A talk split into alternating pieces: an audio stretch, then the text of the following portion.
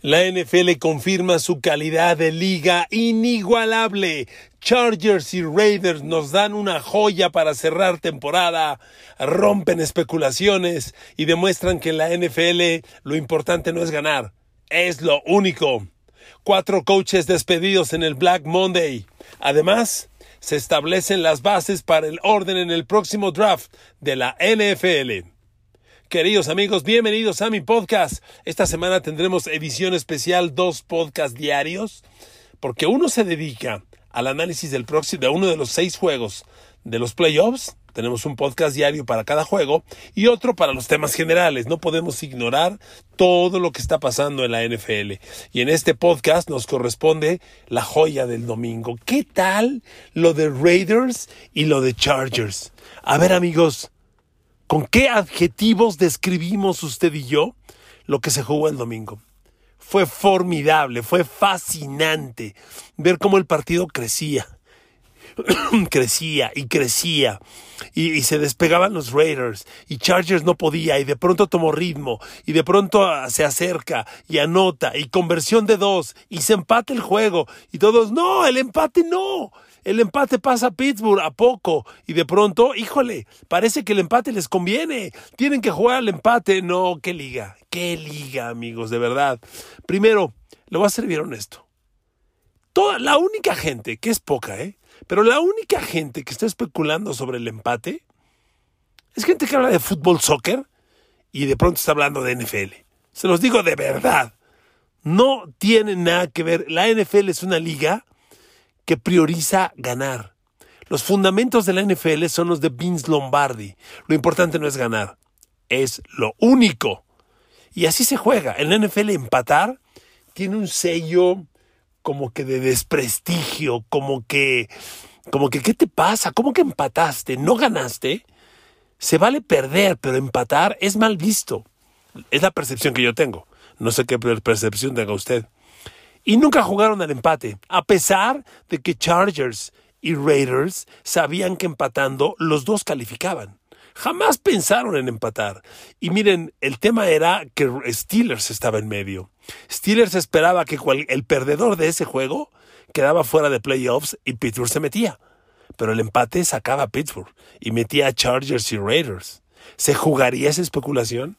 Miren, cuando empezó el partido, en la transmisión, la reportera de cancha, eh, ah, no, no, me acuerdo su nombre, es una de las reporteras que más años lleva en esto, en la NFL, muy seria, dijo que habló con el coach de los Raiders, que le dijo, oiga, empatando califican los dos, y que el coach le respondió, vamos a jugar todas nuestras armas para ganar y vamos a usar todos los recursos para poder calificar. Como que ahí abrió el escenario de que, pues si empatamos, empatamos. Así lo interpreté yo. Y cuando el partido se dio empatado, amigos, y se fueron a tiempo extra, y, y se acercaban los minutos finales, yo honestamente dije, a ver, han jugado a ganar todo el tiempo. Queda un minuto. Empatando califican. Yo creo que lo correcto es jugar al empate en este momento. Yo pensé eso y así escribí un tweet.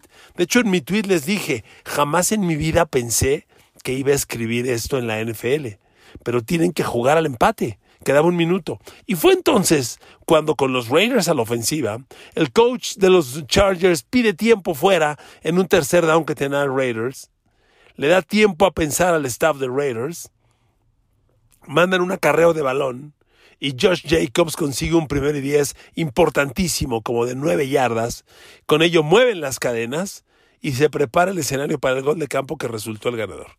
Y amigos, y se rompe la especulación. A ver, amigos, la NFL es una liga donde no hay nada más importante que el juego. Nada, nunca, bajo ninguna circunstancia. Y aquí se demostró. Aquí se demostró.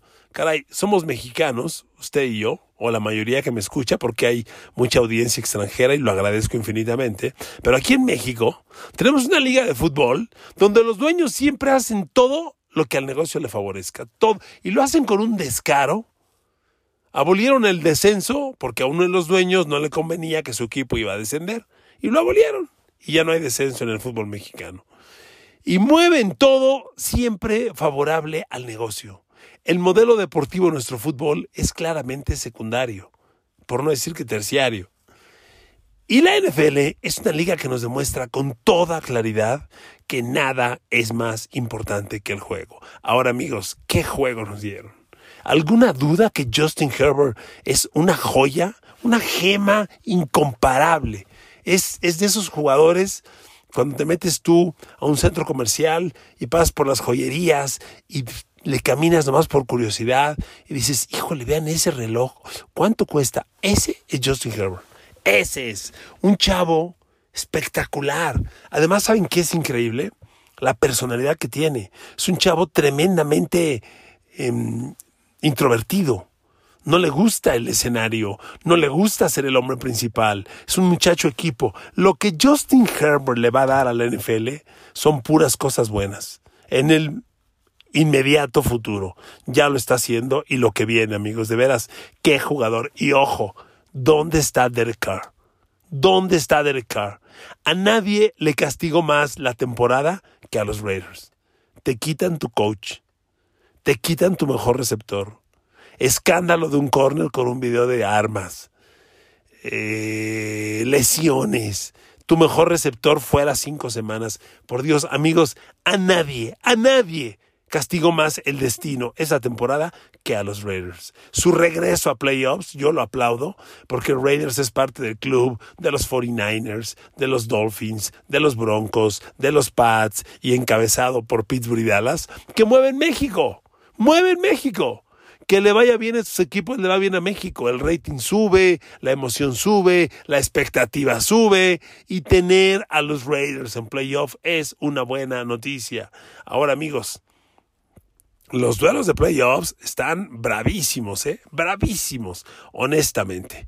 Eh, eh, tengo un podcast para cada juego, no quiero desviar la atención, pero honestamente tenemos cosas, viene un fin de semana de juegos fuera de serie. Yo espero nada más que partidos cerrados. Ha sido una temporada particularmente equilibrada. No hay un Kansas City de hace dos años, no hay un Tom Brady de, de, aquella temporada invicta, no hay un super equipo. Incluso Green Bay, que es el mejor de la NFL, sin duda, sin duda, incluso Green Bay me parece que claramente tiene sus debilidades. Si a Green Bay le cierras el camino con Devante Adams, quiero ver cómo le hace Aaron Rodgers para ganarte. No está fácil, porque no tiene tantas armas como en otras ocasiones. Amigos, qué temporada, bendita NFL, no te mueras nunca, nunca, de verdad. Y pues amigos, vamos a seguir gozando esta temporada, ¿de acuerdo? Sigamos a otros temas. A ver, Black Monday. El Black Monday es el día de los despidos. Me parece que han sido pocos, ¿eh? Big Fan, yo abrí el domingo, el coach de los Broncos, adiós. Y este lunes se van tres. La sorpresa es Brian Flores. A ver, amigos, lo de Brian Flores va a ser tema incluso de escándalo, ¿eh? La NFL, en un país como Estados Unidos, tan racista, porque a ver, que Estados Unidos es un país racista, no lo duda nadie. El tema de que uno de los pocos entrenadores afroamericanos que está haciendo bien las cosas lo despidan, como Brian Flores, va a generar mucha suspicacia. Miren amigos, Miami, los Dolphins, son propiedad de Stephen Rose, uno de los hombres más racistas de la NFL, ¿eh? no hay que negarlo. Uno de los tipos más racistas es Stephen Rose, amigo cercanísimo, personal de Donald Trump. Personal. Juegan golf juntos, y, cuando los temas de, de, hincarse para protestar en el himno, Stephen Rose era de los furiosos que reclamaba, calzaba la voz, y ahora corre a un coach afroamericano, el, el, coach Brian Flores de ascendencia hondureña, por cierto, que en tres años ganó 24 y perdió 25. Su récord es casi 500. A ver, yo no puedo entender que a Brian Flores lo despidan y siga con chamba Joe Judge de los Giants, que ha sido una de las peores vergüenzas este año. ¿Sabe qué récord impuso Joe Judge este año con los Giants? Primer equipo en la historia que pierde sus últimos seis partidos por más de 10 puntos de diferencia cada uno. Más de 10 puntos, seis juegos consecutivos para arrancar temporada, que fue su segunda temporada, y sigue con chamba. Y Brian Flores, que en tres años tuvo cinco ganados, once perdidos, luego diez ganados, seis perdidos, luego este año nueve, ocho. Oigan, Miami cerró con una racha de ocho victorias en los últimos nueve partidos. Así cerró. Y corren al coach. Híjole, inevitable la suspicacia inevitable. En una liga donde el 70% de los jugadores son afroamericanos, los coaches afroamericanos con estos despidos no van a ser ni el 10%. Terrible noticia. ¿Con qué salvabas tú a Big Fangio de los Broncos? Con nada. Con nada. Miami tiene un equipo, perdón, Denver tiene un equipo muy interesante, amigos. De verdad. El problema de Big Fangio y el problema de, Matt Nagy en Chicago también despedido, es que son dos coaches que todo el tiempo que manejaron sus equipos no tuvieron coreback. Y en una NFL, en, una, en esta NFL, es imposible dar resultados si no tienes coreback. Imposible. Así se los digo. Imposible. Big Fangio en tres años, siete ganados, nueve perdidos, 5-11 y este año 7-10. Acumulado 19-30. ¿Con qué lo salvas? Y miren que el, roster es muy interesante. Lo he hablado con ustedes varias veces. Cuando, cuando Denver, equipo sano, tengan receptores a Jerry Judy, a Tim Patrick, a KJ Hamler, a Noah Fant y a Cortland Sutton, es un grupo de receptores que hoy le compite al de Kansas. Tal vez sea más talentoso que el de Raiders, así se lo digo. Súper talentoso. No tienen coreback. Pero aquí, amigos, a ver, yo sé, tengo muy buenos cuates broncos. Sé que este tema lo he tocado con ustedes varias veces y que no nos entendemos. Pero amigos, aquí el que toma las decisiones es John Elway. El que escogió a Big Fangio es John Elway. El que lleva 16 corebacks sin acertar es John Elway. John Elway escogió este año a Teddy Bridgewater y a Drew Locke. Y el año pasado, John Elway escogió a Joe Flaco. Y es el mismo John Elway que escogió a Paxton Lynch cuando tenía disponible a Dak Prescott. O sea, y el que escogió a Brock Osweiler, John Elway ha tomado malas decisiones en personal en, en la posición clave, que es coreback. Porque, reitero, no puedo negar que el roster de Denver es muy interesante. Ya le dije los receptores y backfield, si le sumas a Melvin Gordon, adquirido de Chargers hace dos años, es un receptor, es un corredor bien interesante. O sea, backfield y receptores de Denver están puestos. Si tuvieras coreback, no hay coreback. La defensa, qué bueno que te deshiciste de Von Miller. Ya no, te, ya no te funcionaba en dinero ni en nada. Y las elecciones de draft recibidas, bienvenidas. O sea, Denver muy bien, pero no hay coreback.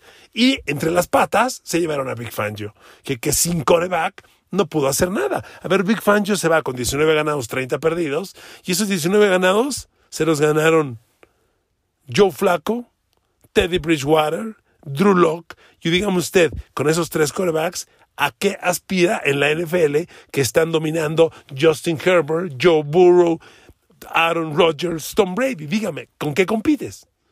Se va Big Fangio, nunca tuvo coreback. Y Matt Nagy también se va, aunque mire lo de Matt Nagy, aunque no es culpa de él. La historia de Chicago y Matt Nagy es que Chicago tuvo a Patrick Mahomes y a Deshaun Watson y prefirió a Mitchell Trubisky. Y ese es un error que se lo van a llevar toda su vida. Perdónenme, toda su vida. ¿Cómo es posible que tengas disponible a Patrick Mahomes. No fue error de Matt Nagy, me queda claro. Lo menciono porque el gerente general también se va con todo y con todo y esta mala, con todo el coach Matt Nagy, los dos.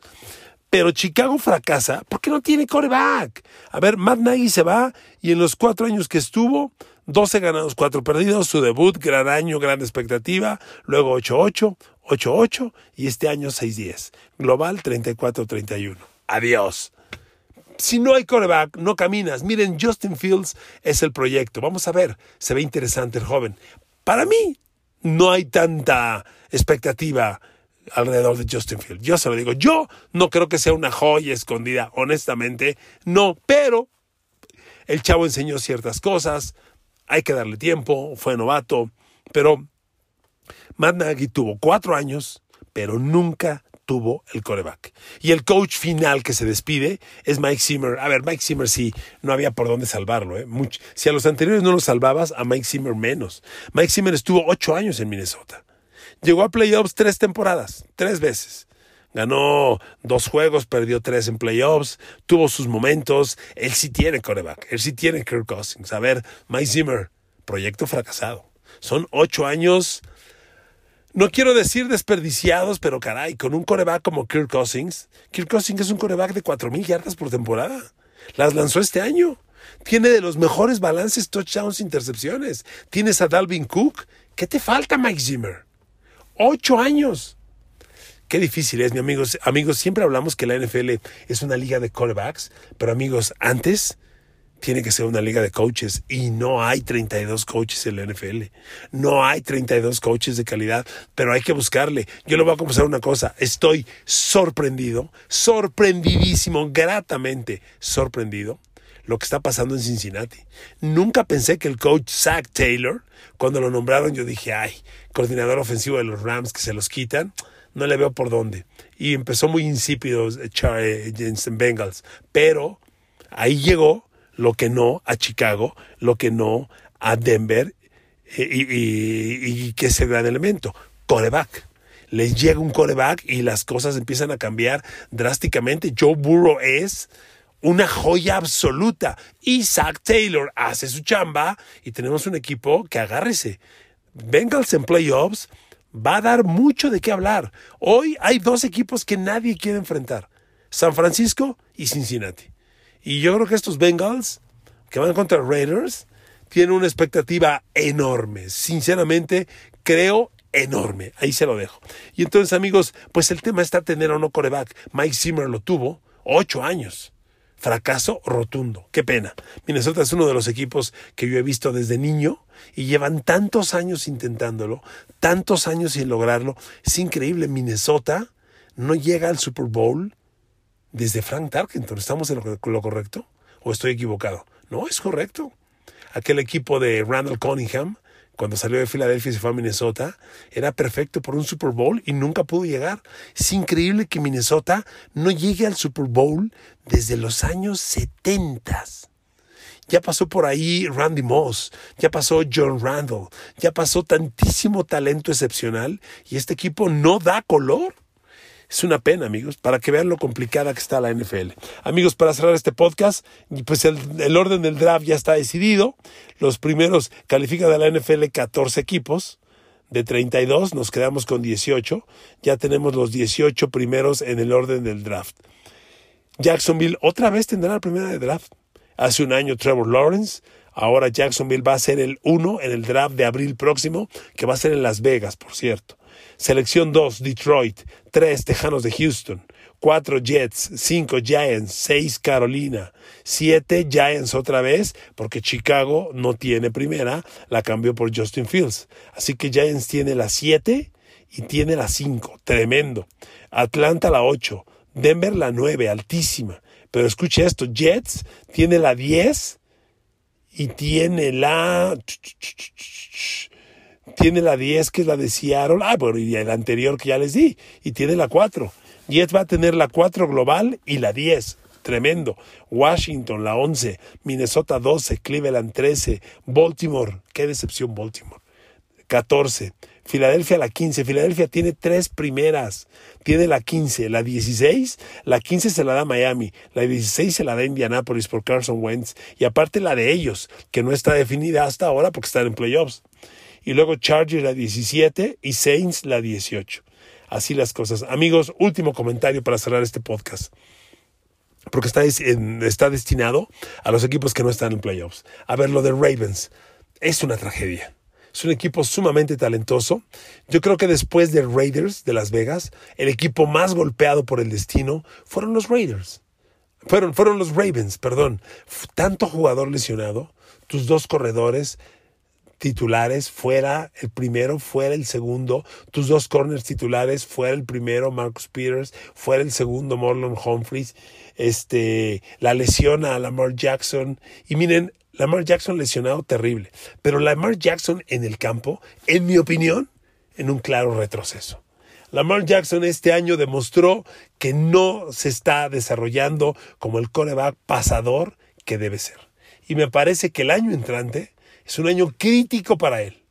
O se consolida y mete al equipo en playoff para algo importante, o va a ser el momento de partir el queso y adiós. Porque además ya viene su nuevo contrato. Le van a dar a Lamar Jackson los 25, 30 millones anuales con lo que está jugando con esa cantidad de fumbles que comete e intercepciones.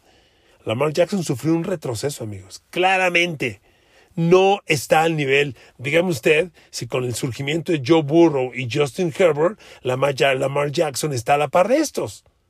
Por favor, no, le, no tratemos de quedar bien con el joven.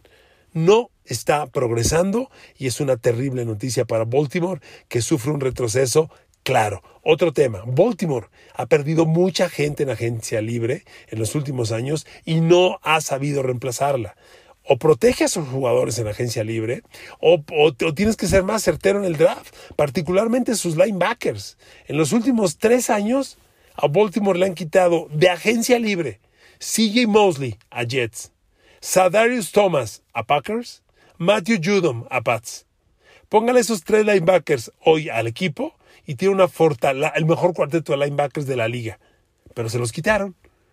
O proteges tus jugadores en agencia libre, o si los vas a perder, ten la certeza de renovarlos en el draft, porque Baltimore ha venido a menos a la defensa por estas bajas de agencia libre. Amigos, los quiero mucho. Gracias por su atención. Que Dios los bendiga. Saludos.